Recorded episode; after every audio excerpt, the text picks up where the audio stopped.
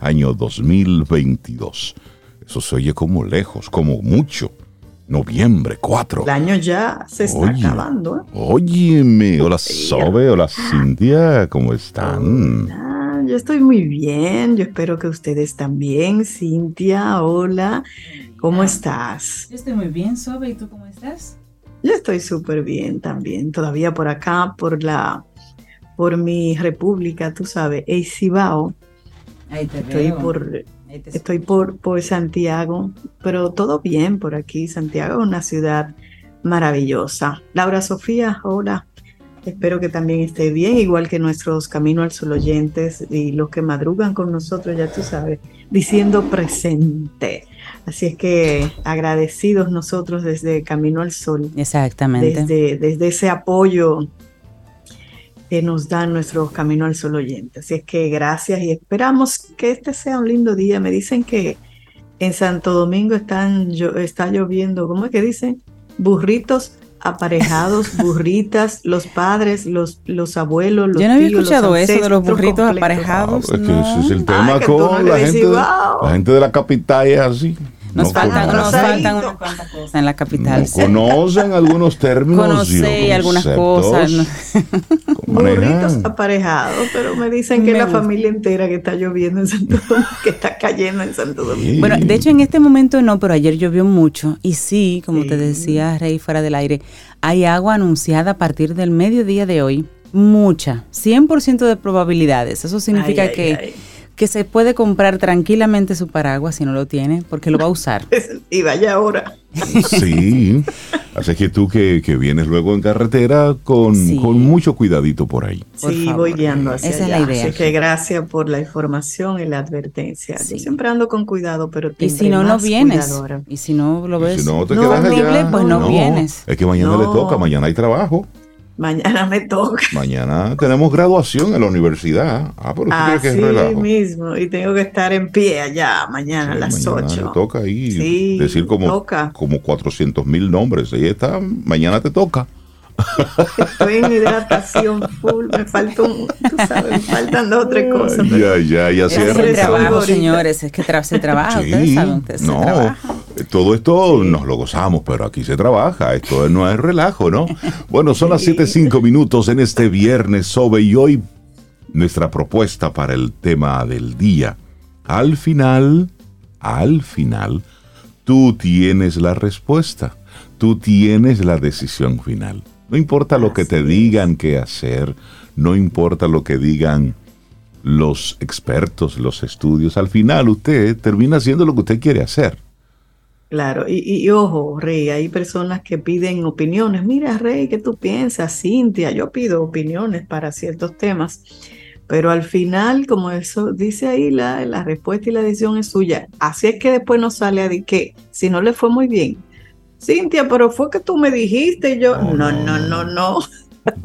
Eso no escuchó y decidió, no se lo pegue al otro después si no le va como esperaba. Y sea lo que sea, súmalo con responsabilidad. A veces la vas a pegar, pero a veces habrán desaciertos. Y a veces vas a aprender. Y eso son... Que eso es lo que la mayoría de las veces. sí, y hay que vivir con ello.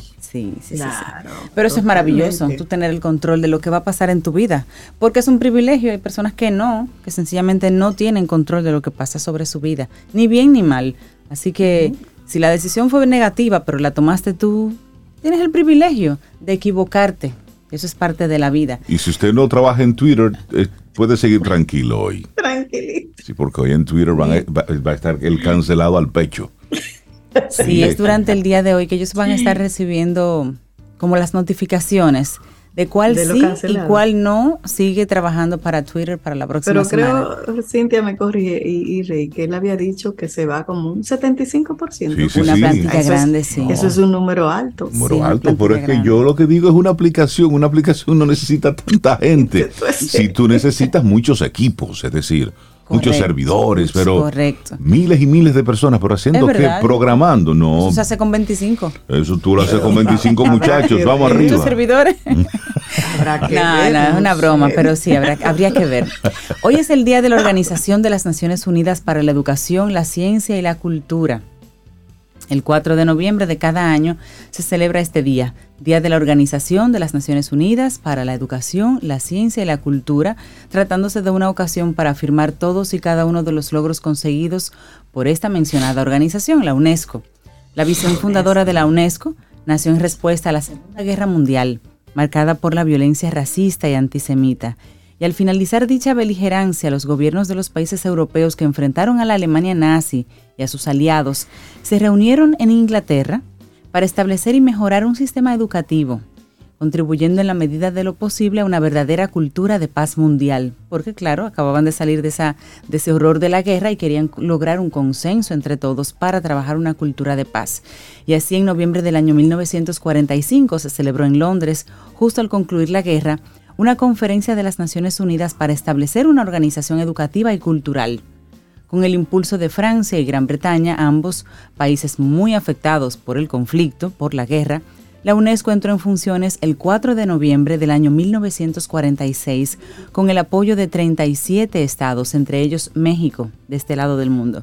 Al final de la conferencia, los 37 estados firmaron la constitución que marcó el origen de la UNESCO y ese documento entró en vigor entonces en el año 1946, después de haber sido ratificado por 20 países. Esa es la idea detrás de la UNESCO. Tú sabes que esa es una de mis instituciones favoritas, la UNESCO. Yo recurro con cierta frecuencia a su portal porque tiene tanta información interesante que, me encanta. Y mira, yo eh, en su web destacan, quieren destacar lo mejor de nuestra humanidad compartida y dicen que dado que las guerras comienzan en la mente de los hombres y las mujeres, es en la mente de los hombres y las mujeres donde debemos construir la paz. Eso me encanta. Y bueno, la UNESCO, como tú decías, Cintia, hace uso de la educación, de la ciencia, de la cultura, también de la comunicación y la información, para fomentar el entendimiento mutuo y el respeto por nuestro planeta. Y dice que trabajamos para fortalecer la solidaridad intelectual y moral de la humanidad. Y reunimos a las personas en torno a la convicción de nuestra humanidad compartida. Eso me encanta de la UNESCO. Sí, y ese, ese enfoque que tienen hacia la parte educativa, hacia la parte cultural, con un enfoque en los niños. Ellos dicen, por ejemplo, con respecto a la educación y la ciencia, este órgano asigna una particular prioridad a la erradicación del analfabetismo y su principal objetivo es que ningún niño debe permanecer al margen de una educación básica. Y en lo que tiene que ver con comunicación y cultura, la UNESCO Promociona entonces la libre circulación de las ideas por medios audiovisuales, fomenta la libertad de prensa y la preservación de las entidades culturales. Pero la directora general de la UNESCO, Irina Bokova, al respecto dice, los programas destinados a la primera infancia son un medio importante de garantizar los derechos de los niños de corta edad. En la actualidad sabemos lo decisivos que son esos primeros años para mejorar el bienestar de los niños y prepararlos para ingresar en la escuela primaria mediante un viaje seguro a través de la educación y una vida sana y productiva después de ella. Y esos son de los enfoques a los que debemos abocarnos, a apostar a esa formación, a ese cuidado en los niños, para que, para que esa generación la que es la generación relevo, venga con una buena zapata. Y eso es lo que necesitamos. Y sabes que en sus 75 años los logros ellos lo, listan en su página web y voy a, a, compartir algunos. Por ejemplo, la UNESCO protege 1073 sitios del patrimonio mundial en 167 países y ahí en la página web de, ellos usted se puede encontrar todos esos lugares eh, que están protegidos como patrimonio de, la humanidad. También el listado de los inmateriales, como mencionábamos eh, la semana pasada, creo, de los congos de Villamella, que son patrimonio inmaterial de la humanidad. Pero también lidera los esfuerzos mundiales para lograr una educación de calidad para todos, y eso es a través de los Objetivos de Desarrollo, los famosos ODS. el número cuatro que tiene que ver con, con la educación. También coordina sistemas de alerta temprana contra los tsunamis. Para nosotros eso tal vez es un poco lejano, pero recuerden que hay países que están expuestos a tsunamis constantemente. Y también lidera eh, la reconstrucción de, de, monumentos históricos y la, la protección. Y decía Rey sobre la expresión, la libertad de expresión. UNESCO es de las instituciones que condena los asesinatos de periodistas en cualquier parte del mundo y lo ha estado haciendo durante todo su, creo que son 75 años. y uno de los sitios que ellos tienen, que invito a, a visitarlo, es que la publicación que hacen de historias generales y regionales del mundo. Súper interesante también visitar ese, eso de los contenidos en, la página de, la UNESCO. Así es. Bueno, y finalmente, para tener una idea de la estructura, la UNESCO se integra por tres elementos. Uno es la conferencia general, que se compone de los representantes de todos los Estados miembros de la organización. Ellos se reúnen cada dos años con la participación de los Estados miembros y de los miembros asociados, pero igualmente invitan a participar en algunos casos en calidad de observadores a Estados que no sean miembros a organizaciones intergubernamentales también, a organizaciones no gubernamentales y a fundaciones. Eso es uno, la conferencia general. Lo otro es el Consejo Ejecutivo, que es el Consejo de Administración de la UNESCO, que prepara el trabajo de la conferencia general y luego vela por la adecuada ejecución de las decisiones. Y finalmente la Secretaría, que es la rama ejecutiva de la organización y está integrada por la Dirección General y todo su personal. Hay alrededor de 700 miembros de esta dirección que trabajan fuera de la sede de la UNESCO en 65 oficinas aproximadamente alrededor del mundo. Esa es la estructura bajo la cual funciona la UNESCO. Bueno, y así arrancamos nosotros nuestro programa Camino al Sol. Es viernes, estamos a 4 de noviembre y muchísimas gracias por estar conectados con nosotros desde temprano, tanto a través de estación 97.7 FM como a través de caminoalsol.do. Iniciamos con música, Zoe. Hay una canción hermosísima que encontré anoche que empieza diciendo que el mundo está lleno de gente que quiere volver a cantar. Y eso me encanta. Esto es Silberto Santa Rosa con la Orquesta Sinfónica de Caldas. Y esto se llama Canta Mundo. Así iniciamos este Camino al Sol de hoy. Lindo día. Los titulares del día en Camino al Sol.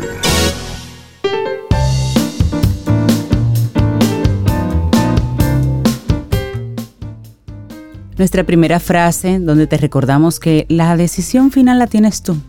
Esta es de Nelson Mandela y dice, que tus decisiones reflejen tus esperanzas, no tus temores.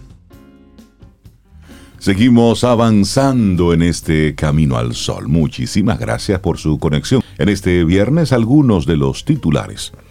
Iniciamos con algo que dice la agencia de la ONU, que pide a los países para parar las deportaciones de haitianos. La ACNUR, la Agencia de la ONU para los Refugiados, emitió un comunicado en el que insta a los estados de la región y de otras zonas que suspendan el retorno forzado de la población haitiana a su país por la devastadora crisis humanitaria y de seguridad en Haití. La violencia, incluida la violencia sexual, los secuestros, los saqueos y los bloqueos de carreteras perpetrados por grupos armados, así como el reciente brote de cólera, han agravado una situación humanitaria ya dramática en Haití, marcada por la aguda inseguridad alimentaria, la escasez de combustible y la falta de atención médica y saneamiento. Millones de niñas y niños no pueden ir a la escuela, padecen desnutrición, viven con miedo, así dice el organismo en este documento. Esta petición se produce días después de que la subsecretaria de Seguridad Ciudadana, Democracia y Derechos Humanos de Estados Unidos, Usra Sella, instara al gobierno dominicano a prestar servicios a todas las personas vulnerables, incluidos los haitianos y dominicanos de ascendencia haitiana. Miren, este es un, este es un tema muy delicado. Cada día salen informaciones, salen comentarios, salen voces, organismos hablando sobre este tema.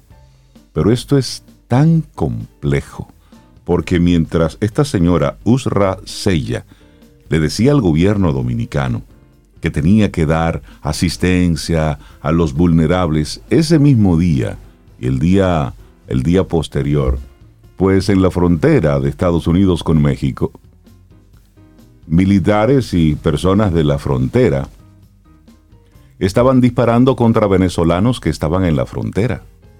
Disparando.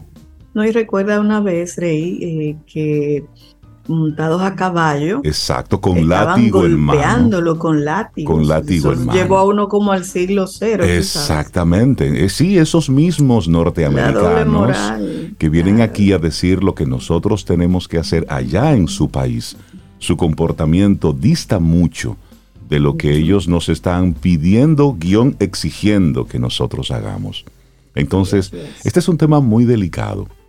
Este es un tema histórico que no se va a resolver en una semana ni en una década, porque hay mucho de historia en todo esto, pero también ahora mismo hay mucho de voluntad y de intereses detrás de todo esto. Porque mientras estamos viendo lo que está ocurriendo en Haití, veía que hace unos días Haití estaba donando alimentos a una comunidad en Venezuela que sufrió un deslave, con un saldo de, de más de 50 personas fallecidas. Entonces, tú dices, pero en tu país está pasando esto, hay gente que está padeciendo hambre y tú estás donando a otro país. Son de esas cosas que, hay leyendo. Rechazaron la, donación de vacunas. Rechazaron la donación de vacunas de Dominicana y rechazan cuando quieren las cosas que desde aquí se envían. Entonces, este es un tema muy espinoso. Este es el pescado con más espinas que usted se pueda imaginar de la bolita del mundo. Pero eso salen ellos diciendo hoy. Piden parar las deportaciones de haitianos, pero todos los países lo están haciendo. Entonces, vamos a ponerle a eso un asterisco. Es el primer titular. Bueno, en la capital y seis provincias concentran el 63% de los casos de dengue. Las provincias Santo Domingo, Santiago, San Cristóbal, La Vega, Montecristi, Duarte así como el Distrito Nacional, son las demarcaciones que más casos de dengue acumulan durante este año 2022, representando entre todas el 63.57% del total de 7.508 registrados, los cuales han provocado 46 defunciones.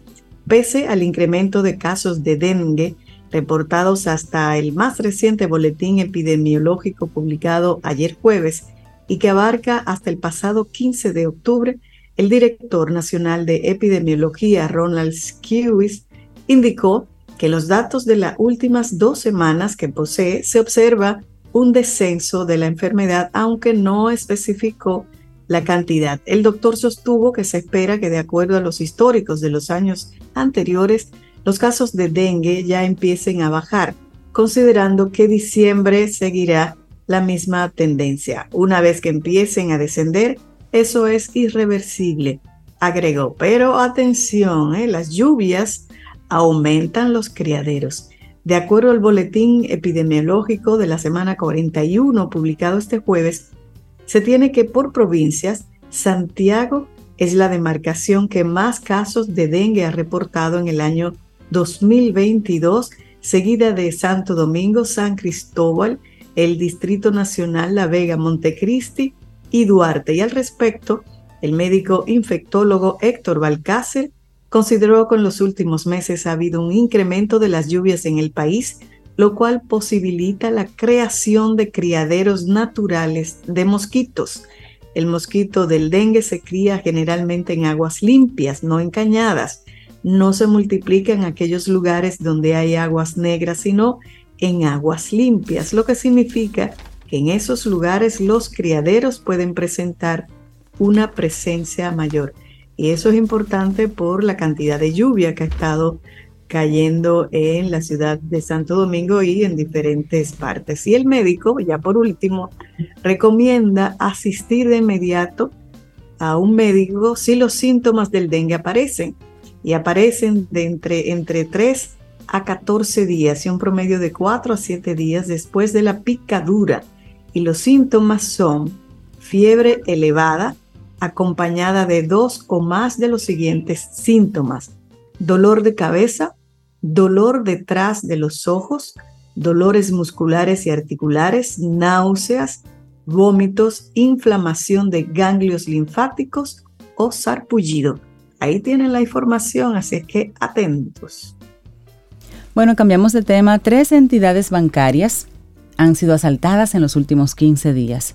Tres entidades financieras han sido asaltadas en los últimos 15 días en la región del Cibao, todos ejecutados con las mismas características por sus perpetradores, quienes han cargado con sumas millonarias. El robo más reciente se produjo ayer en horas de la mañana en el municipio de Moca, donde cuatro hombres perpetraron en la sucursal, o sea, el asalto en la sucursal de la Cooperativa de Servicios ADP, COOPADEPE, está ubicado en la plaza comercial Green Gallery. Cargaron con una suma indeterminada de dinero. Tres de los asaltantes se presentaron a dicha sucursal ubicada en la carretera Ramón Cáceres, se hicieron pasar por socios e hicieron la fila de servicios en un descuido encañonaron a los presentes advirtiendo que se trataba de un atraco mientras un cuarto cómplice los esperaba a bordo de una jipeta color dorada y de otros datos ignorados. El pasado viernes, cuatro hombres asaltaron la cooperativa de ahorros y créditos Maimón, ubicada en la calle Prolongación Fantino del sector Buenos Aires, en el municipio de Maimón. Dos de los desconocidos penetraron a dicha sucursal vestidos de mineros, haciéndose pasar por clientes, señores. Luego, otras dos personas penetraron al lugar y a punta de pistola ataron de pies y manos a los presentes. Ese es un estilo que ya se está haciendo un poquito más popular y esto, estos han sido casos solamente en el Cibao, estas tres entidades. Pero cuando pasan cosas como esta otra noticia de un raso de la policía que es apresado con un alijo de cocaína en Barahona por otro lado. Saludos, buenas tardes. Un raso de la Policía Nacional fue apresado ayer al ocupárseles 16 paquetes de cocaína que transportaba en un vehículo, el cual fue requisado en un puesto de chequeo, específicamente en el puesto Santa Elena, eso fue en Barahona.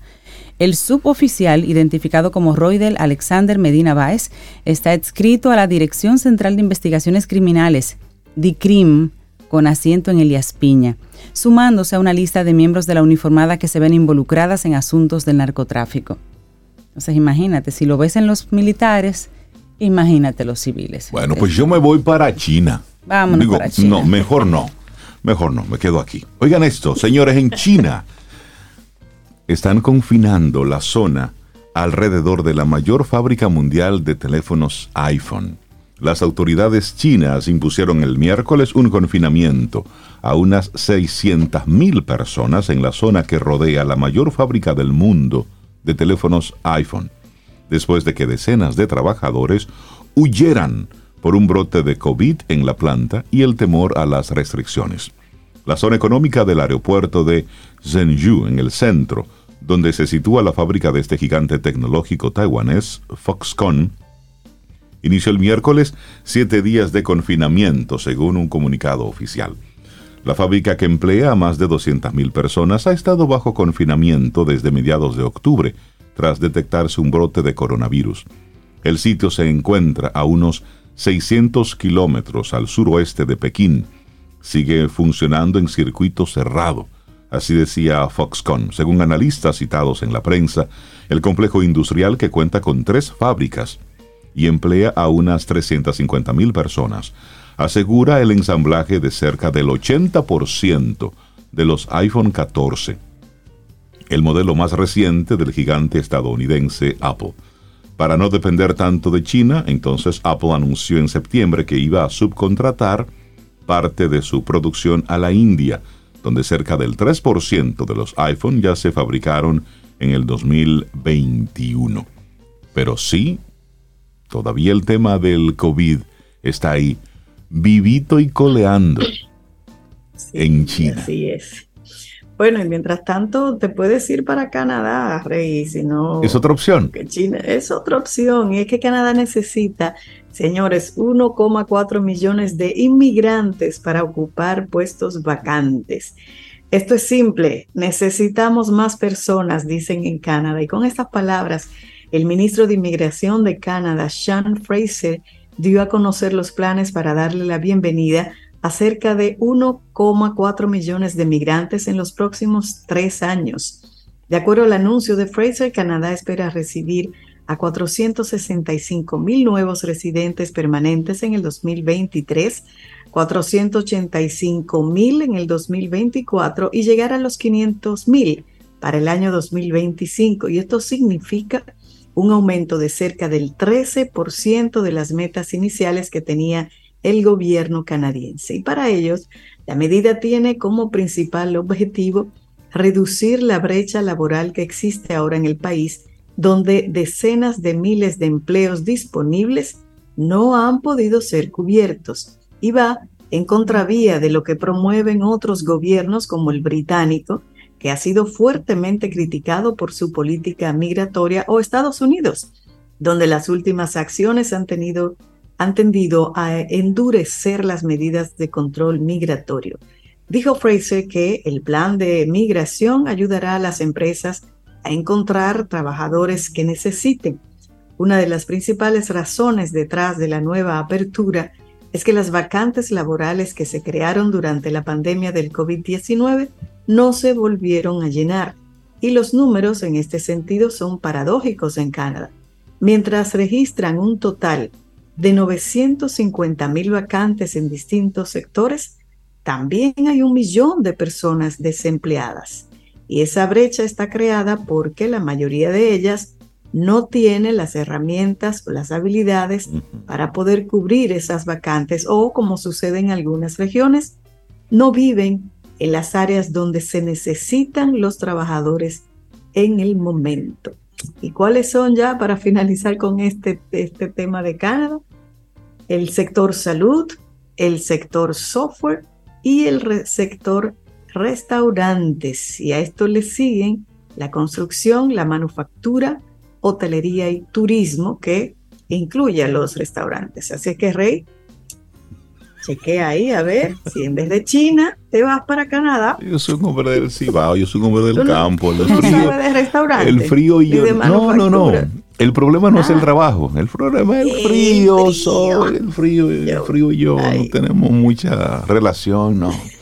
Y ahí es frío de verdad, no el frío que no. Y, si, usted está en esos planes, averigüe bien, porque el tipo de migración que se da hacia Canadá no es el tipo de migración hacia Estados Unidos, donde hay un asistencialismo y en Estados Unidos usted le busca la vuelta.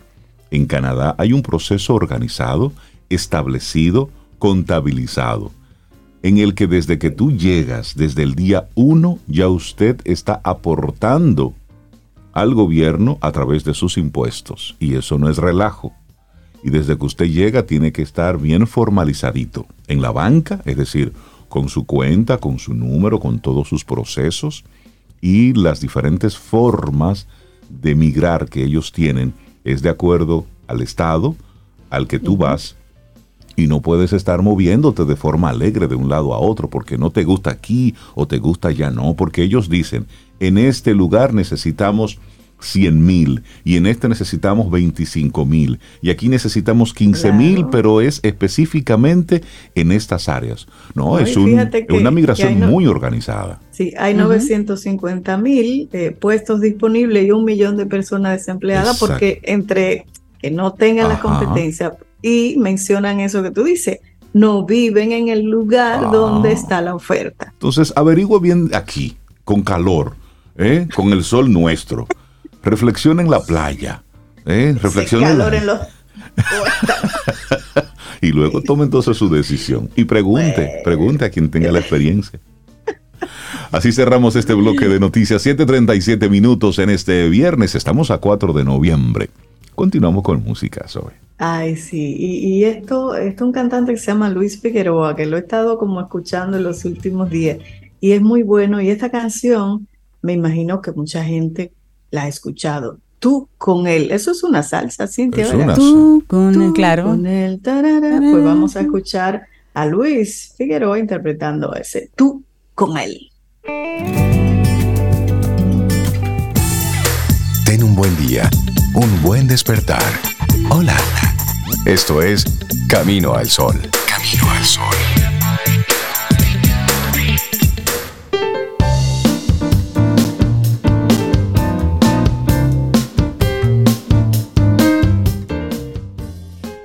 Es en los momentos de decisión cuando se forma tu destino. Tony Robbins. Es ahí, eh, demuestre capacidad. Cuando ese tramoya decía así, demuestre capacidad, la gente cogía cuerda, pero era la verdad, demuestre ahí. Es viernes nuestra reflexión en esta mañana. ¿Cómo tomar decisiones difíciles? Aquí te vamos a compartir ocho recomendaciones. Y, mira, el acto de tomar decisiones es inherente a, nuestra condición humana. Desde que nos levantamos hasta que nos acostamos, estamos abriendo y cerrando flujos. Nuestra vida transcurre entre una elección y otra. Y vivir es una decisión continua, pero, y ahí va esta pregunta para todos, para todas, ¿por qué a veces tomar una decisión se convierte en un proceso tan complicado? Preguntita, ¿eh? Claro, el miedo a tomar una mala decisión es uno de los agentes paralizantes más potentes. El miedo al fracaso o la ansiedad de la incertidumbre puede dilatar y mucho nuestra decisión en el tiempo. También lo puede hacer el perfeccionismo o la dependencia del criterio de los demás. Así que, ¿qué podemos hacer para no quedarnos congelados por lo abrumador de las circunstancias? Eso es lo que vamos a compartir en el día de hoy. Ocho estrategias para tomar decisiones. Existen muchas estrategias para tomar una decisión difícil. Entre ellos se halla el método ProAct, propuesto por Hammond, Kenny y Raifa en el 2003. ProAct es una herramienta diseñada para ayudarnos a valorar los componentes tangibles como los intangibles de una situación. Además, incluye a los hechos, los sentimientos, las opiniones y creencias en la toma de decisiones. En sí, este método no nos devuelve de manera directa la mejor opción, sino que nos permite obtener una versión enriquecida de lo que está sucediendo, aumentando de esta manera nuestra probabilidad de acertar. Lo que hace es manejar esa complejidad de manera más razonable. Hammond, Kenny y Raifa han encontrado que las decisiones más difíciles pueden ser analizadas y resueltas considerando ocho pasos. Los cinco primeros son, los digo rápido y luego nos vamos a ir despacito, uno a uno. Los cinco primeros pasos son problemas, objetivos, alternativas, consecuencias y transacciones. Estos son el eje central del método. Se pueden aplicar a cualquier situación. Los tres restantes, incertidumbre, tolerancia del riesgo y decisiones vinculadas, contribuyen a aclarar esas decisiones en ambientes volátiles por lo que no son aplicables en todas las decisiones, aunque sí en muchas de las más importantes. Así es que ahora vamos a conocer cada una de ellas despacito. Claro que sí. La número uno, el problema, el cuco. El modo en que definas el problema limita la decisión, determina las alternativas a considerar y la forma en que éstas se van a evaluar. Por lo tanto, plantear bien el problema es necesario para impulsar todo el proceso. El mayor peligro en la formulación de un problema es la pereza. Buscar lo sencillo o dejarse llevar por lo primero que surge en la mente no es lo más acertado. La manera más fácil no es necesariamente la mejor. Así que para definir el problema, ese tema 1, Vamos a tomar en cuenta estas recomendaciones. Primero, pregúntate qué detonó esta decisión, es decir, por qué la estás considerando.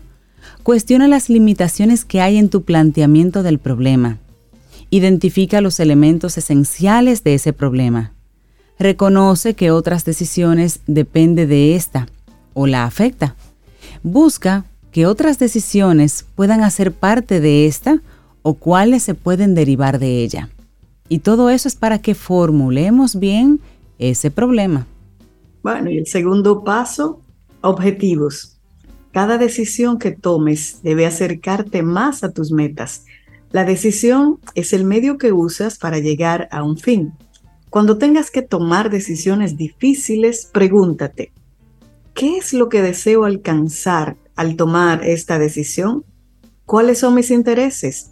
Cuáles de mis valores, temores, preocupaciones y aspiraciones son más relevantes para alcanzar esa meta. Piensa muy bien en tus objetivos, pues son ellos los que te darán dirección en el camino. Y para identificarlos, sigue los siguientes pasos. Primero, Anota lo que esperas solucionar con tu decisión. Convierte tus inquietudes en objetivos concretos. Separa los medios de los fines al formular tus objetivos. También aclara qué significa cada objetivo y por último, pon a prueba los objetivos para ver si captan tus intereses. Número 3. Las alternativas. Qué palabrita esta, ¿eh? Las alternativas. Cada alternativa es un camino para llegar a ese objetivo.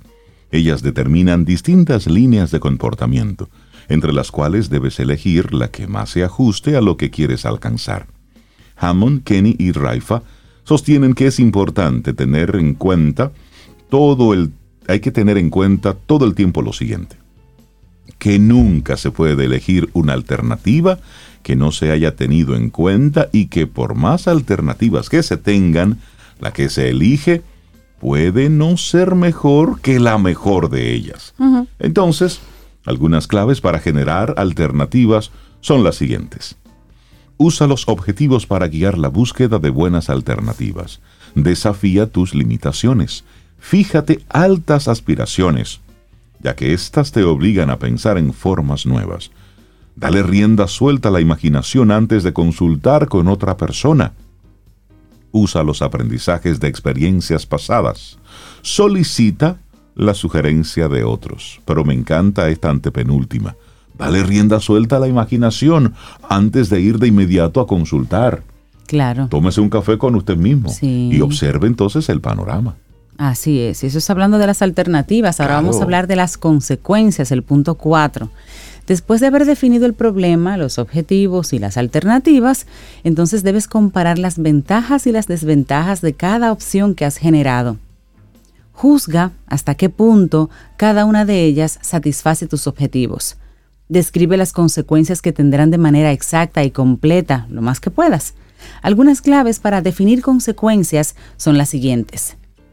Sitúate mentalmente en el futuro y observa qué consecuencias tendrán tus opiniones o tus acciones en este caso. Describe las consecuencias de cada alternativa. Elimina las alternativas que no te ayuden a alcanzar los objetivos luego de esa visualización. Y organiza en un cuadro las descripciones de las consecuencias de las alternativas que te quedan. Porque hay que seguir comparando todavía. y luego pasamos al quinto, que son las transacciones. En muchas ocasiones, los objetivos que te has propuesto contradictorios son contradictorios entre sí, por lo que debes encontrar el punto medio entre ambos. Entonces, a veces es preciso que sacrifiques un poco de algo a cambio de otra cosa. Y la toma de decisiones difíciles implica establecer prioridades y realizar sacrificios para conseguir un equilibrio. Y luego pasamos al número 6, que es la incertidumbre. Hay situaciones en las que es imposible conocer las consecuencias que tendrá una elección. Cuando eliges, quizás sabes lo que puede ocurrir, pero no puedes estar seguro de eso. ¿Qué hacer entonces en estos casos?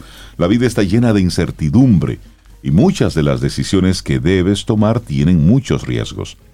No es posible hacer desaparecer la incertidumbre por arte de magia, pero sí es posible aumentar las probabilidades de tomar una buena decisión a pesar de la duda.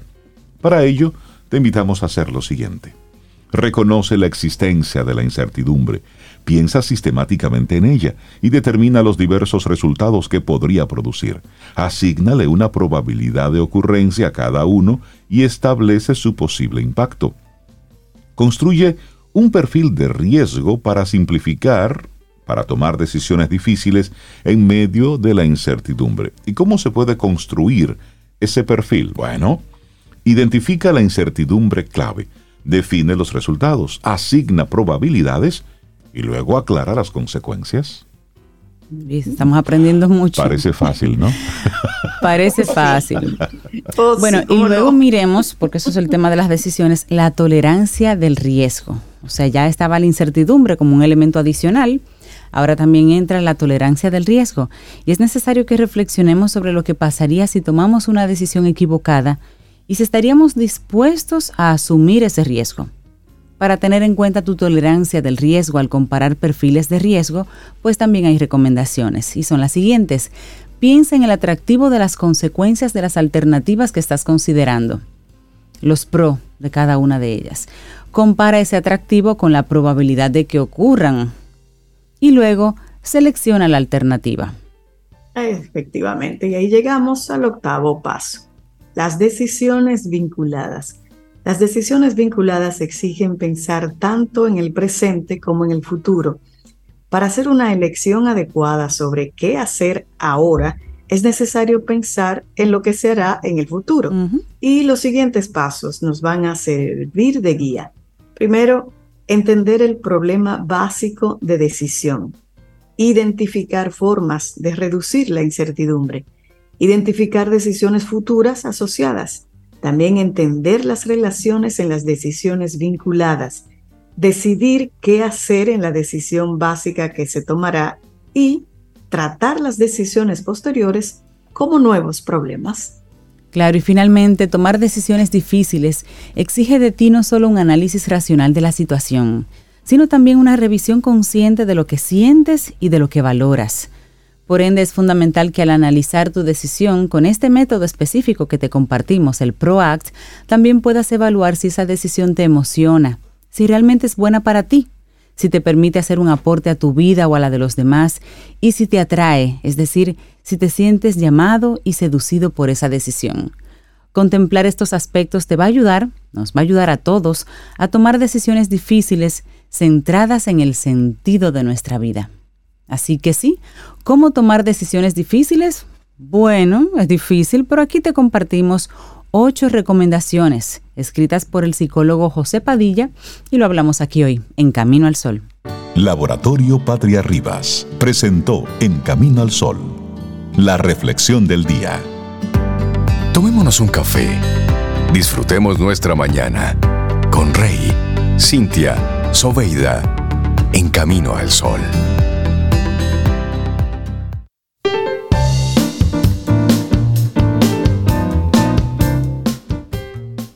Una buena pregunta es una semilla que debe sembrarse para que produzca más semillas con la esperanza de reverdecer el paisaje de las ideas. Qué hermosa frase de John Ciardi. Continuamos avanzando en este viernes. Muchísimas gracias por conectar con nosotros. Te recuerdo nuestro número de teléfono 849-785-1110. Ahí tenemos la aplicación de WhatsApp y por esa vía, bueno, pues estamos conectados. 849-785-1110 y nuestro correo electrónico hola arroba caminoalsol.do.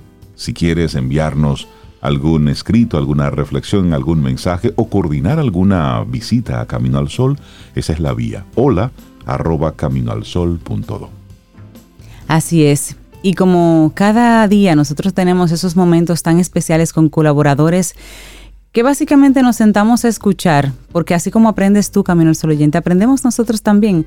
Y eso nos sucede mucho con, nuestra próxima invitada, amiga, colaboradora, María José Rincón, letra Z, doctora en Filología Hispánica, lexicógrafa, miembro de la Academia Dominicana de la Lengua, ocupa el sillón Z y por eso es que la conocemos como Letra Z y así en las redes sociales también. Y ella siempre nos trae temas maravillosos. Así que hoy no es la excepción y vamos a hablar con ella sobre cómo ser un buen lector. Hmm, María José, amiga querida, buenos días, bienvenida a Camino al Sol. Muchísimas gracias, bien hallados aquí. Aquí. Me encanta cuando ella dice bien hallados. Le encanta el bien hallados, es que el bien hallados es la respuesta adecuada al bienvenidos. Así es. Oh, hola María José, ¿cómo estás? Hola Sobe, buenos días, hola Rey, hola a todos los Camino al Sol oyentes, pues aquí hoy en viernes maravilloso. Em, sí. Tenemos ahí días mm, con tiempo, ¿verdad? Por delante, no solo para reflexionar y tomar buenas decisiones, sino también para leer. María José, te veo muy bien abrigada. Sí, bueno, eh, no, no, te creas, eh, yo soy bastante friolera, yo creo que soy, comparto contigo el, el, el, que no me gusta nada, nada el frío, prefiero el calor, pero vamos, realmente frío no hace. Estamos empezando el otoño, estoy en Sevilla todavía y hace un día espléndido y de sol maravilloso, pero ya hemos empezado el otoño. Entonces, bueno, hay que, no, te creas, no es mucho abrigo, pero por lo menos una chaquetita sí. ¿eh? estos, días hemos, eh, estos días hemos pasado bastante calor, todavía el tiempo está muy loco en todos sitios.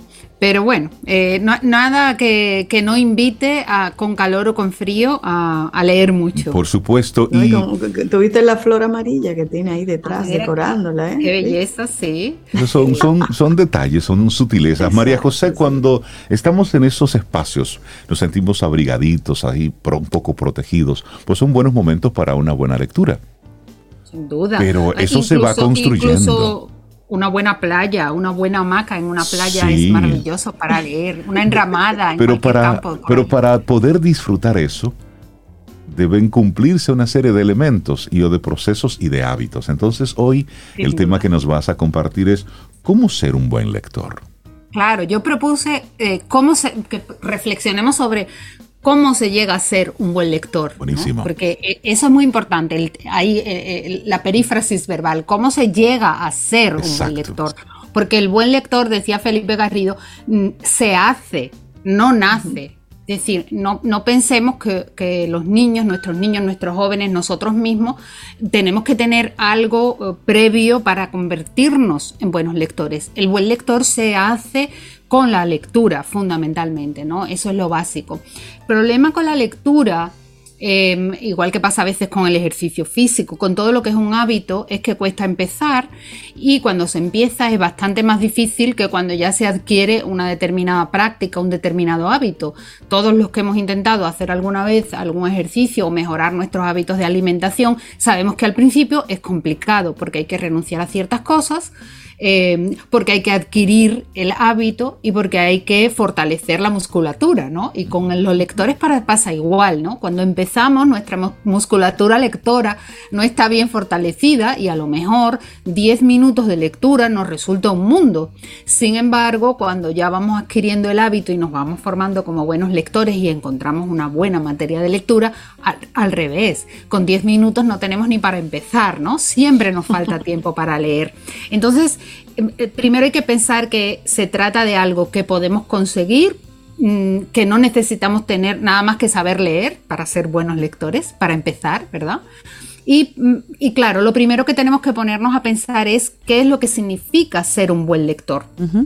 Porque claro, decimos, ¿cómo ser buenos lectores? Bueno, ¿y qué es ser un buen lector? ¿no? ¿Qué características tiene que tener esa persona a la que consideramos o a la que queremos llegar como buenos lectores? Pues primero vamos a ver qué es eso. Decía, desde mi punto de vista, cada persona, la lectura es, es muy libre, es un ámbito de mucha libertad y cada persona eh, puede decidir qué características lo hacen un buen lector depende, si tú no lees nada y la semana que viene lees 10 minutos todos los días de cualquier novelita rosa bien sencilla o de cualquier libro de autoayuda, pues ya tú eres un buen lector, ¿por qué no?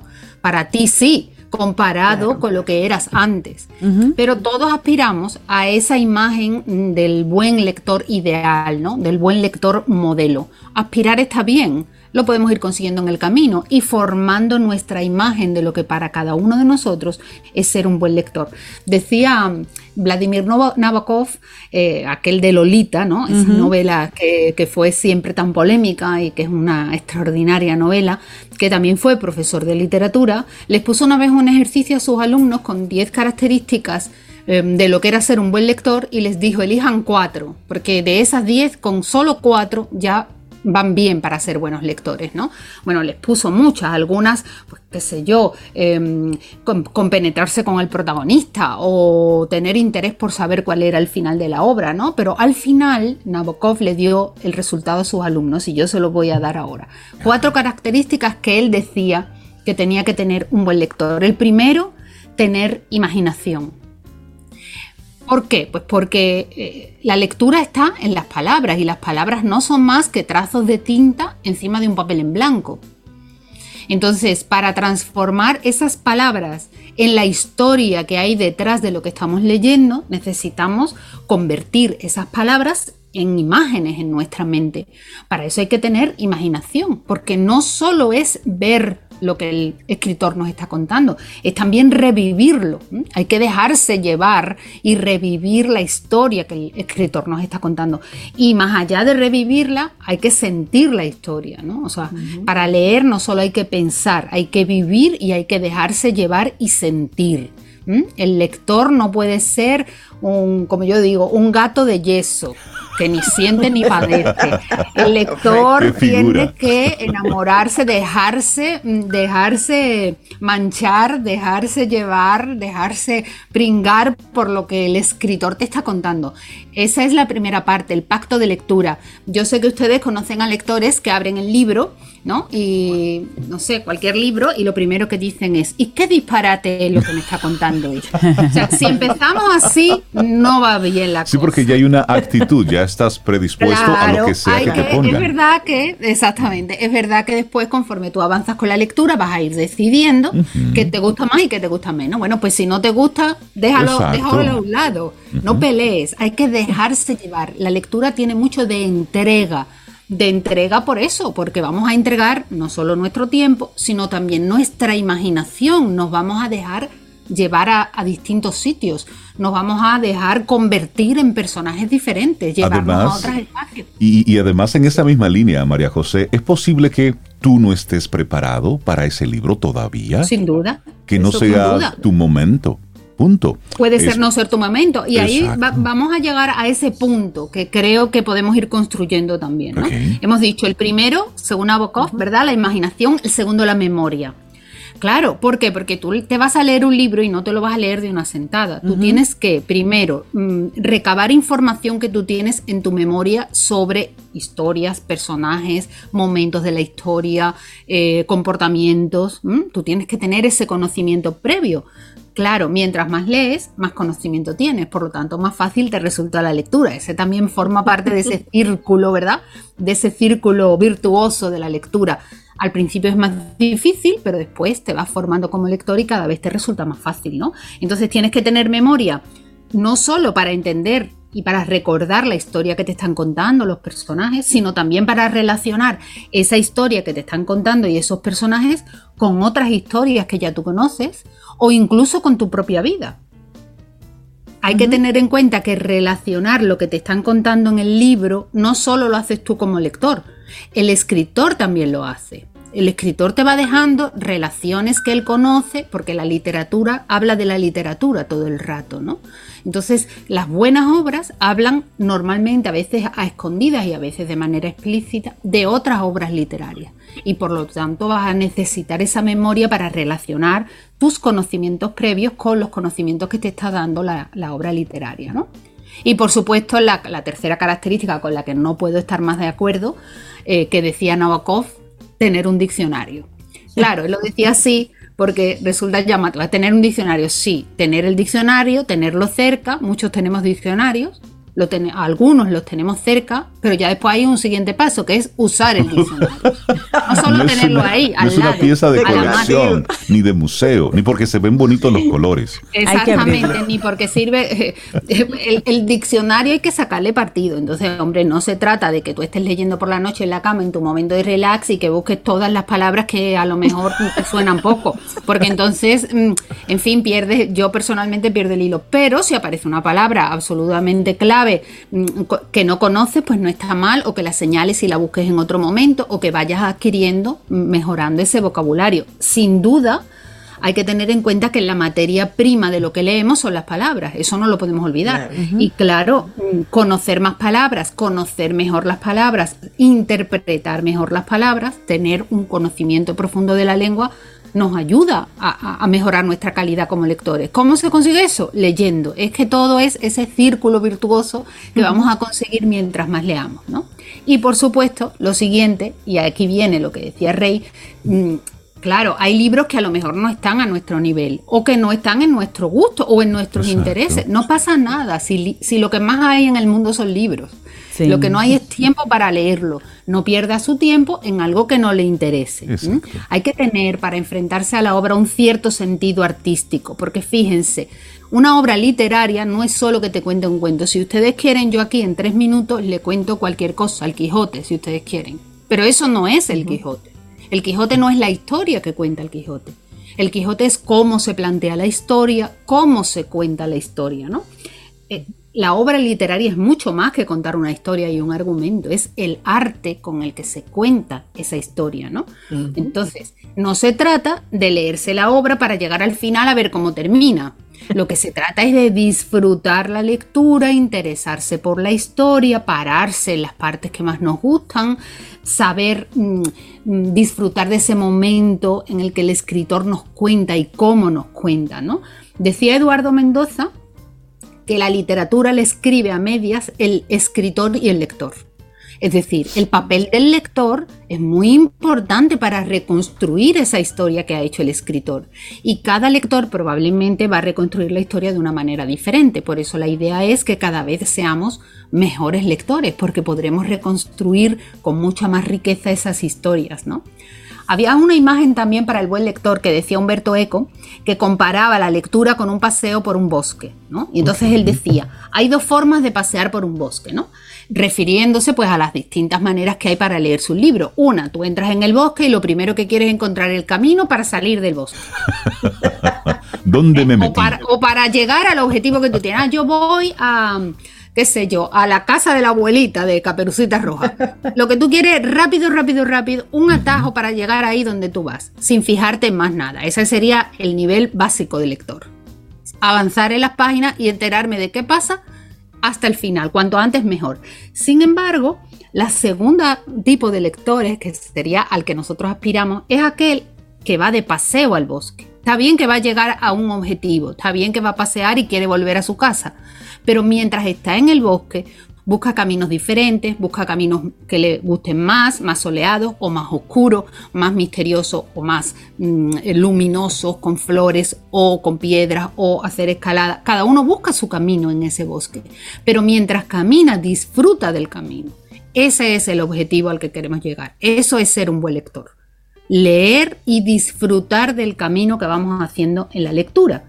Claro, para eso eso no se consigue el primer día ni con el primer libro. Lo que hay es que no desencantarse. Hay que crear ese hábito de lectura.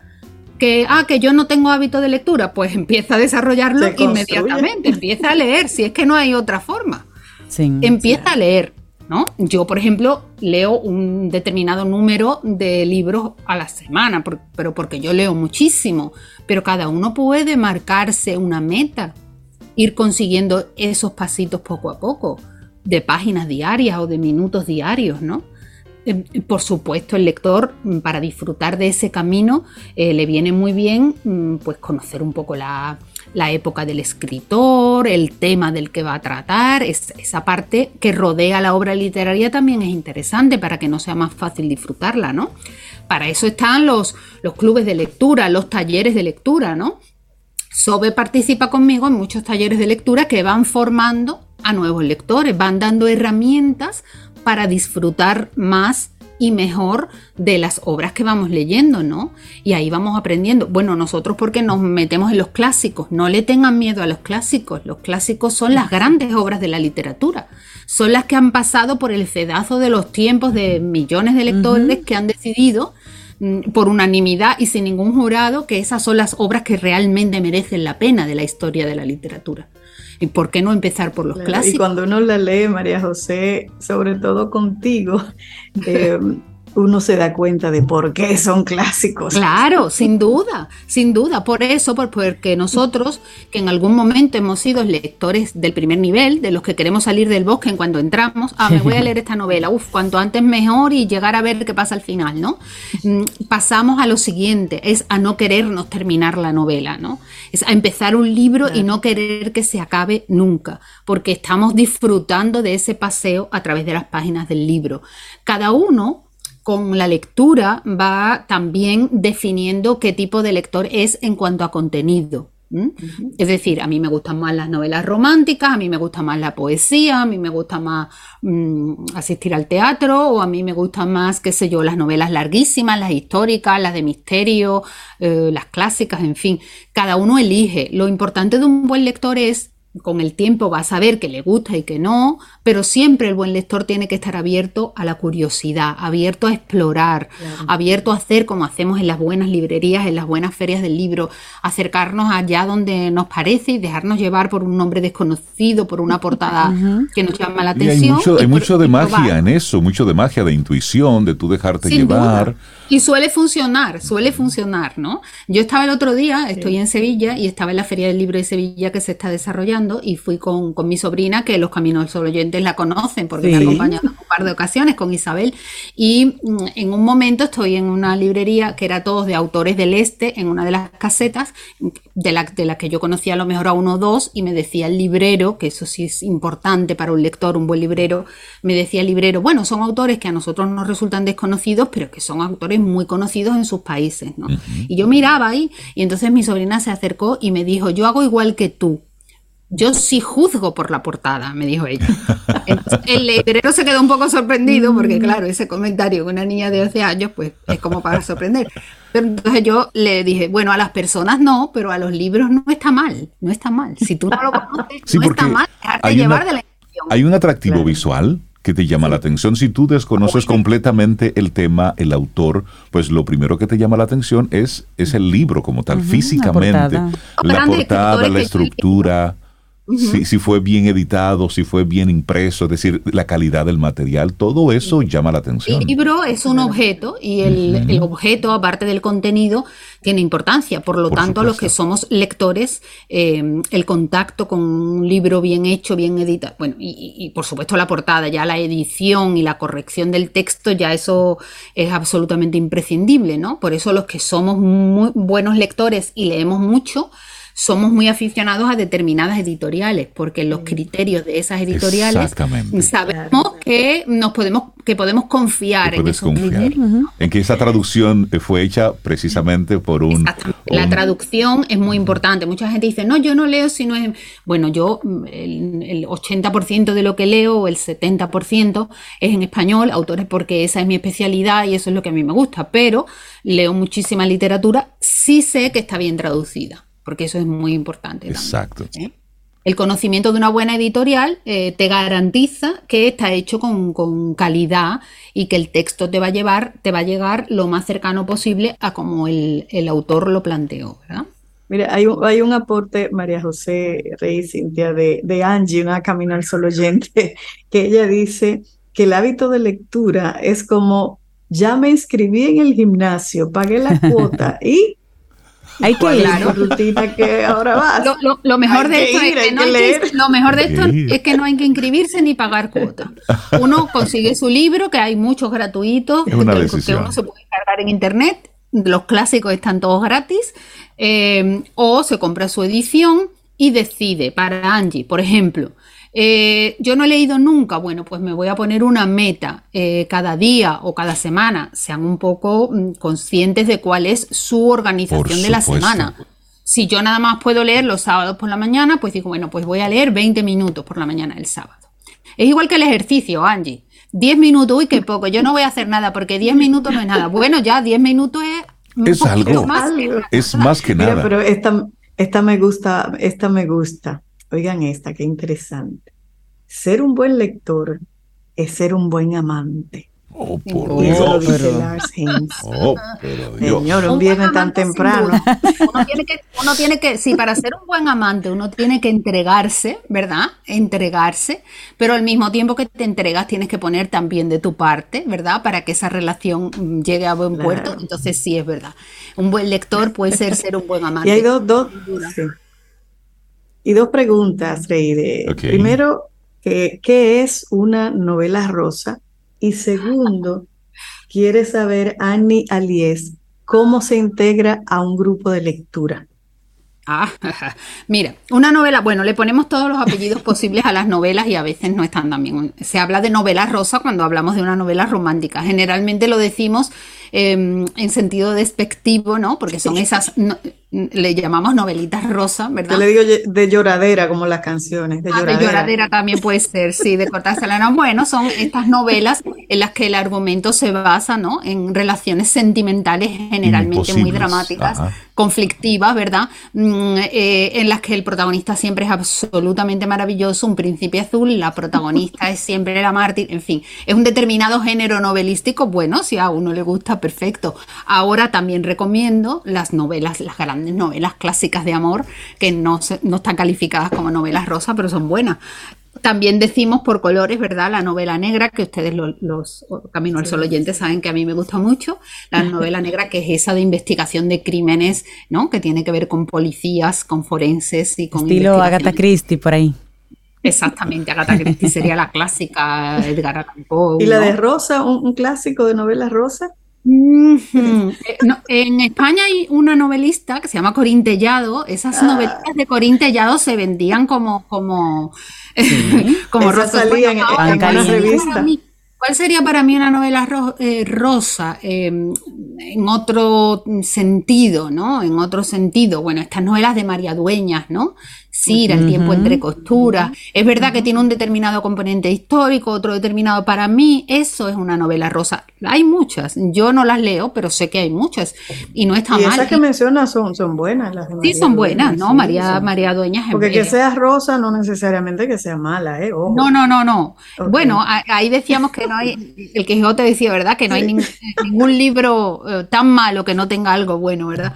Pero, en fin, depende del gusto. Yo personalmente soy incapaz de leerme una novela, o sea, de terminármela. Me leo los dos primeros capítulos y ahí me quedé. ¿Pero por qué? Pues porque a mí no me gusta.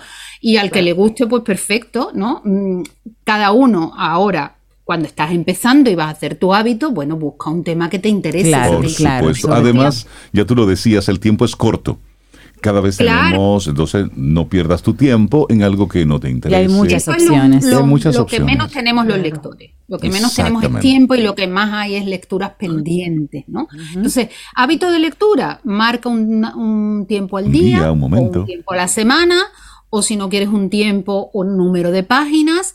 Una vez que te desarrolles un poquito más, pues decides un libro a la quincena, un libro a la semana. ¿Cómo no se integra clubes de lectura? Bueno, yo sé que hay clubes de lectura que ya están formados y, por ejemplo, ahora hay mucha afición a los clubes de lectura en Santo Domingo, que es lo que yo conozco, y, y, ¿por qué no formar un club de lectura? ¿no? El club de lectura, teniendo una gente que se responsabilice de organizar un poco y un grupito afín en los gustos y en, lo, y en el nivel de lectura que haya, mm, maravilloso. Mm, si me siguen en las redes sociales, yo normalmente em, pues convoco por ahí, ¿verdad? Los talleres que yo hago de lectura de los clásicos fundamentalmente, no solo de los clásicos en español, sino de, bueno, qué sé yo, ahora a principios del año que viene vamos a hacer Mil y una noches, que ya el grupo está cerrado, o el Quijote, o la literatura norteamericana, en fin, se van formando y, son talleres que están eh, centrados en formar ese hábito lector y sobre todo las técnicas para leer cada vez mejor.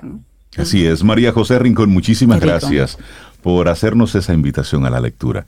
Para ser un buen lector eso se construye con, con, hábitos saludables y un poquitito. ¿eh? Una página a la vez. A leer. Es empezando. María José, un gran abrazo.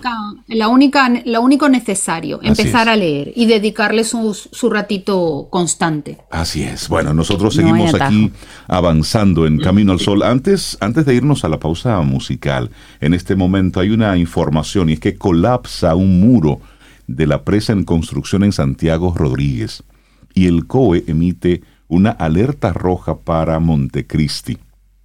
El Centro de Operaciones de Emergencias emitió en la mañana de este viernes una alerta roja para la provincia Montecristi por el colapso de uno de los muros de la nueva presa Boca de los Ríos que se está construyendo en Santiago Rodríguez.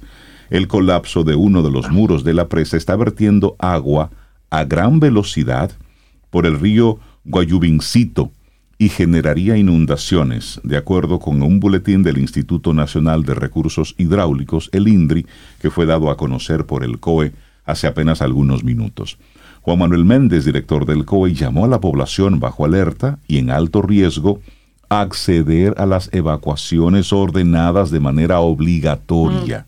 Le pedimos a la población que está bajo alerta y sobre todo en alto riesgo que acceda a la evacuación de carácter obligatoria que fue emitida por este COE, Defensa Civil, Fuerzas Armadas, Policía Nacional, Cuerpo de Bomberos, deben darles la seguridad y la protección a los ciudadanos. Explicó que esta presa está en construcción, está ubicada en Santiago Rodríguez, específicamente en la comunidad El Pastor. Montecristi está bajo alerta, especialmente las comunidades Martín García, El Pósito Guayubín, Castañuelas y Palo Verde. Recomendó a la población en toda esa zona abstenerse de cruzar ríos, cañadas y arroyos que presenten altos volúmenes de agua. Repito, esto es una información que se dio a conocer hace algunos minutos.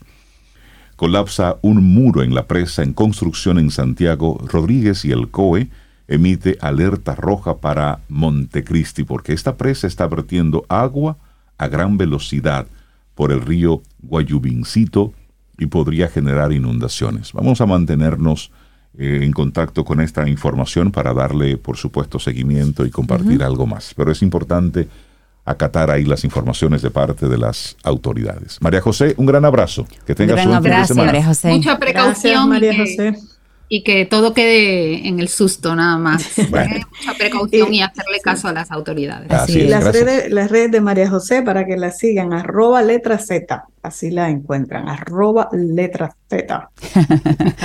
Un abrazo. allí estaremos. Gracias. Gracias. Buenos libros, buena lectura, gracias. bueno, y ahorita puse la canción Tú con él y banderitas rojas y amarillas, pero la salsa es mejor y yo, bueno, pues vamos a bailar con la salsa entonces. Total, hoy es viernes, esta es la versión salsa de Frank Chris Ruiz. Eso sí, Rey, cuando me caiga atrás el director de la emisora, Yo hablo con él, yo hablo con él, yo le digo. Ok, ahí va. Te acompaña Reinaldo Infante. Contigo, Cintia Ortiz. Escuchas a Sobeida Ramírez. Camino al Sol.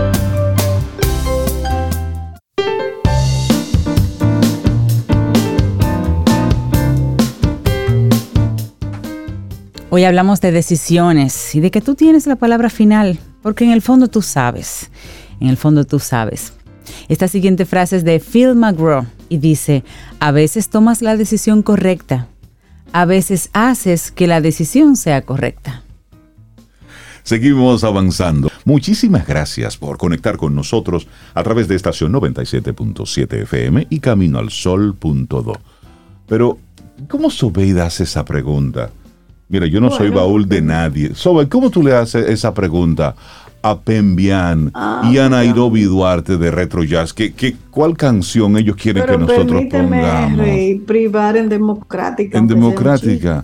No, no, no, no, eso aquí no funciona, la democracia no. Mira, pero ya tú, ya tú hablaste de, nombres aquí. Buenos días, Pembian Sani, Nairobi Duarte de Retro Jazz, bienvenidos de nuevo a su casa. Camino al Sol, ¿cómo están? Buenos días, buenos días. Día, gracias. Qué, bueno, verles. Qué bueno verles. siempre. Bien, tú como que estás cansado después de los ensayos, ¿verdad? Eh, un poco, un poco, un Como dice Nairobi, el chino ha joseado mucho. Retro Jazz está de cerca desde hace varios, varios meses. Han estado ofreciendo una serie de conciertos en diferentes escenarios. Hablemos del concepto Retro Jazz de cerca. Bueno, eh, la idea surgió porque los primeros conciertos fueron en Chao Teatro, que tú sabes que es un sitio pequeñito. Y realmente eh, los responsables de, que, hayamos hecho esos conciertos son Nairobi y Álvaro. Me, agarraron un día en el estudio y me pusieron a camar como ese muchachito. Mira, hay que tocar. hay que tocar. Porque la gente lo está pidiendo y realmente era así. O sea que con la pandemia todo el mundo se, se retrajo, entonces eh, los cantantes del grupo me pusieron detrás de la pared y realmente fue muy buena idea. Bien por ti, Nairobi. Sí, decidimos hacerlo en Chao, pero sabes que Chao es un sitio pequeñito. Entonces, eh, los conciertos que nosotros hemos hecho así, abiertos al público, tú sabes que ha sido en Plaza España, en sitios grandes. eh, donde el público le queda a uno a, fácilmente a 20 metros. Eh, Exacto. más cerca. Entonces, en Chao, eso 20 metros tiene el local, ¿sabes? Exacto, y ahí estábamos nosotros arriba de la tarima tocando con ustedes. Probablemente ustedes le cayeron gotas de sudor.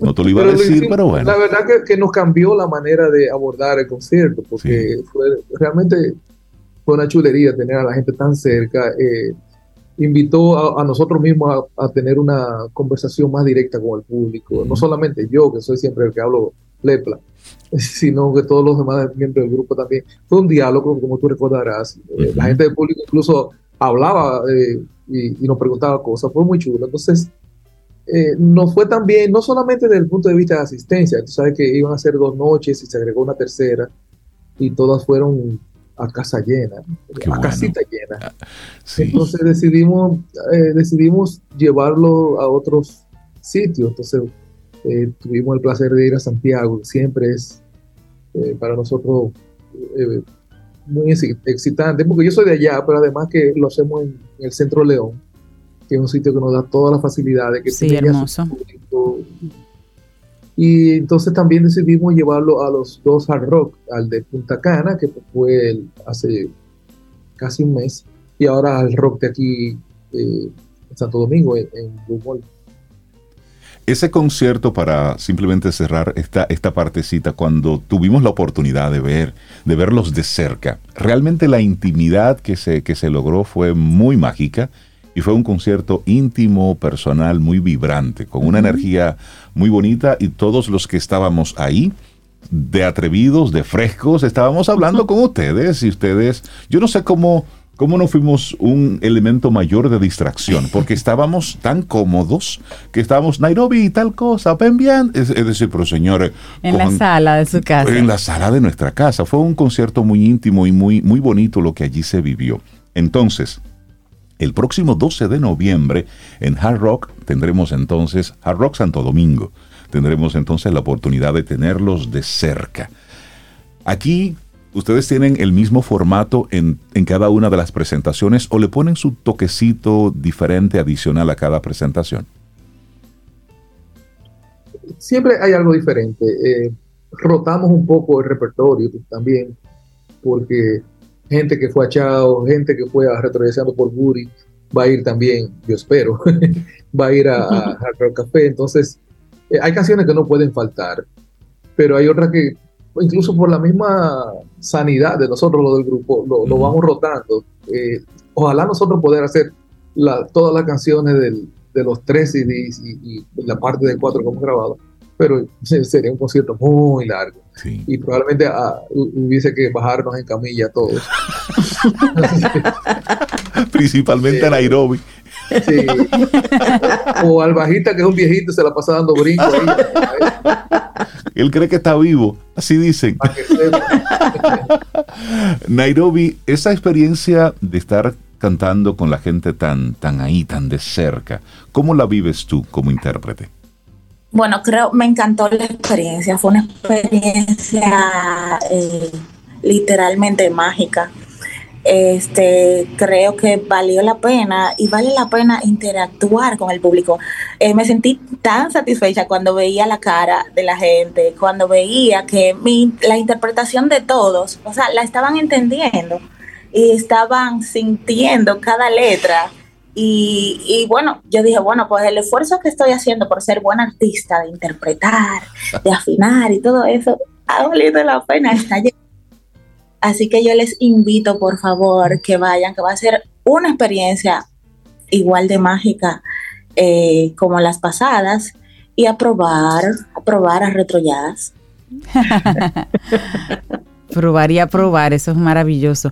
Recordemos que es el sábado 12 de noviembre. Yo tengo aquí ya el, WhatsApp eh, con muchos mensajes para ustedes, sobre todo gente ahí planificando para estar celebrando sus propias actividades con ustedes allá el próximo día 12. Así que el día 12... Mira, y, no puedo dejar de preguntarles a, Nairobi y a Pembian, ¿cómo, va el nuevo?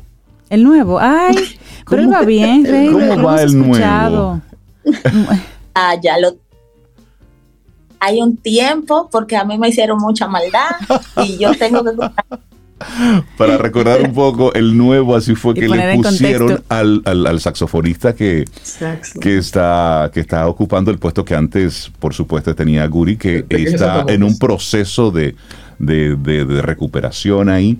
Entonces fue mucho bullying que le hicieron, pero este joven me gustaría que, como es el, nuevo, el, miembro más reciente que tiene la banda, pues que, nos cuenten un poquitito cómo se llama, de dónde viene, su formación y cómo fue ese proceso de integración al, a la banda. Para que dejemos de decirle el nuevo. Claro. sí. Yo lo conocía, él, él fue estudiante mío en la UNFU, eh, en un par de, de materias.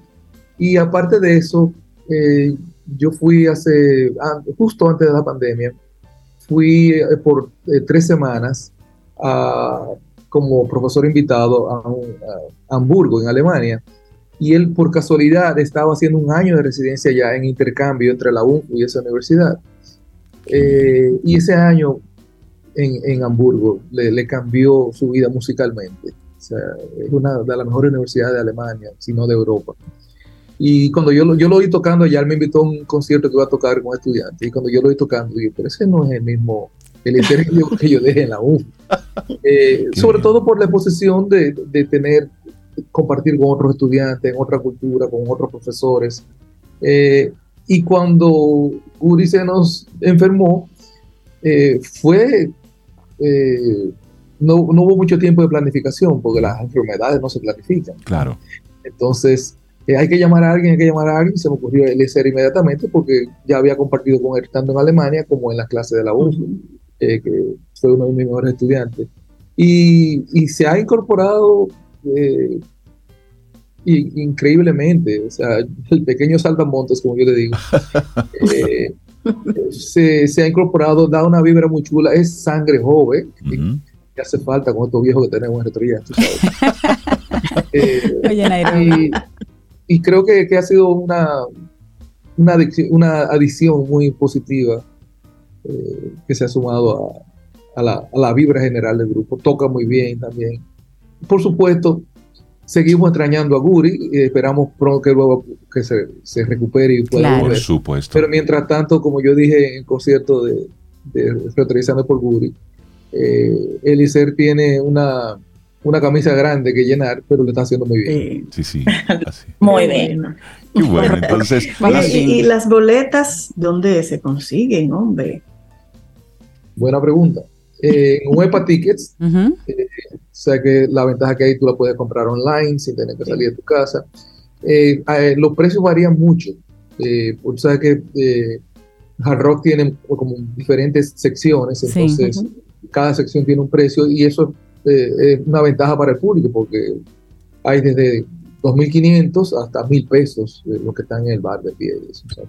hay para todas las posibilidades. Buenísimo. Bueno, bueno. bueno, pues ahí está. El próximo 12 de noviembre en Hard Rock Café Santo Domingo, Retro Jazz de cerca. Entonces, Nairobi, ¿con qué canción tú quieres que nos despidamos? Porque Sobe te preguntó, pero tú no le dijiste. Lo hizo Sobe. Este, bueno, Anacaona para que te encienda la mañana. Ah, eso, eso está chévere. Encender un viernes. Bueno, pues muchísimas gracias, Pembian y Nairobi. Un gran abrazo. Desearles muchísimos éxitos y que sigan con este formato, con, con este retro jazz de cerca, porque nos gusta como como público y como fans y como groupie de Retro Jazz nos gusta estar bien cerca de, ustedes, estar ahí. El calorcito ahí, el sudor, como dijo. Claro que sí. Un gran abrazo, éxitos y sigan haciendo lo que hacen. Música de calidad, con mucho sentimiento y sobre todo con buena intención. Que eso nosotros Como, como público lo, sentimos y lo recibimos así. Un gran abrazo. Otro para ustedes, bye bye. Un abrazo, lindo día. Yo vi, quiere que sea Anacaona, así es que nos vamos con Anacaona. Lindo día para ambos. Igual, un beso para todos. Ten un buen día, un buen despertar. Hola. Esto es Camino al Sol. Camino al Sol.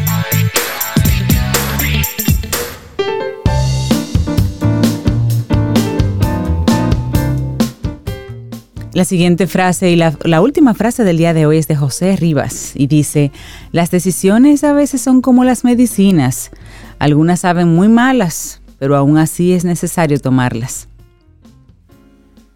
que si saben mal, ¿verdad? Hay que tomar, porque es que cuando toca, toca. Cuando toca, toca. Como decía Johnny Ventura, el tabaco es fuerte. pero, hay que fumarlo. Mira, ya en esta, en esta parte final de nuestro programa, recordar la noticia que dábamos hace, hace algunos minutos de este muro de la presa de construcción de Santiago, en Santiago Rodríguez que colapsó. Entonces el COE emitió a eso de las 7.52 minutos en la mañana emitió una alerta roja para Montecristi, a propósito de que la presa está vertiendo agua a gran velocidad por el río Guayubincito y estaría generando algunas inundaciones. Entonces hay que mantenerse atento a todo lo que está ocurriendo en esa zona del país. Si usted tiene familiares en todo ese lugar, bueno, pues las autoridades están diciendo a la gente en esa zona que no oponga resistencia, si tiene que dejar la zona, si tiene que retirarse de ahí, para que no tengamos ninguna tragedia luego que contar por personas que se negaron a salir de sus hogares en esa zona. Estamos hablando de que el colapso de uno de los muros de la presa está vertiendo agua a gran velocidad en el río Guayubincito. Generaría inundaciones, de acuerdo con un boletín que dio el Instituto Nacional de Recursos Hidráulicos. Esto es para prestarle para prestarle mucha atención. Y por supuesto, el COE está llamando a la Defensa Civil, a las Fuerzas Armadas, a la Policía Nacional, al Cuerpo de Bomberos, a que le den seguridad a la gente y protección a los ciudadanos. Ya se está dando un, un seguimiento cercano. Esta información está en los diferentes diarios. Y ojo con esto, mucho cuidado con el tema de las informaciones falsas. Observe solamente los contenidos que de manera oficial se emiten desde el COE para evitar cualquier tipo de alarma innecesaria. Estos son momentos para ser muy prudentes con todo el tipo de información que se, que se comparte. Cuidado con estar retuiteando cualquier tipo de imagen sobre algo que está ocurriendo. Mucho cuidado, sin, no, no hay necesidad de crear una alarma innecesaria. Esto es un momento de mucha ocupación de parte de las autoridades para que encima de eso tengan que estar también pendientes de lo que está circulando en las, diferentes redes. Así es, Rey. Y así nos vamos. Sí, llegamos al final de nuestro programa en este viernes. El próximo lunes el universo sigue conspirando si usted quiere. Y si Sobeida, Cintia y yo estamos aquí. Y el internet, y, el internet funciona y todo eso, tendremos un nuevo camino al sol y esperamos que hayas disfrutado del contenido del día de hoy. Recuerda nuestras vías para mantenernos en contacto. Hola arroba caminoalsol.do. Visita nuestra web y amplía más de nuestro contenido. Caminoalsol.do. Hasta, una, próxima, edición. Y pásala bien.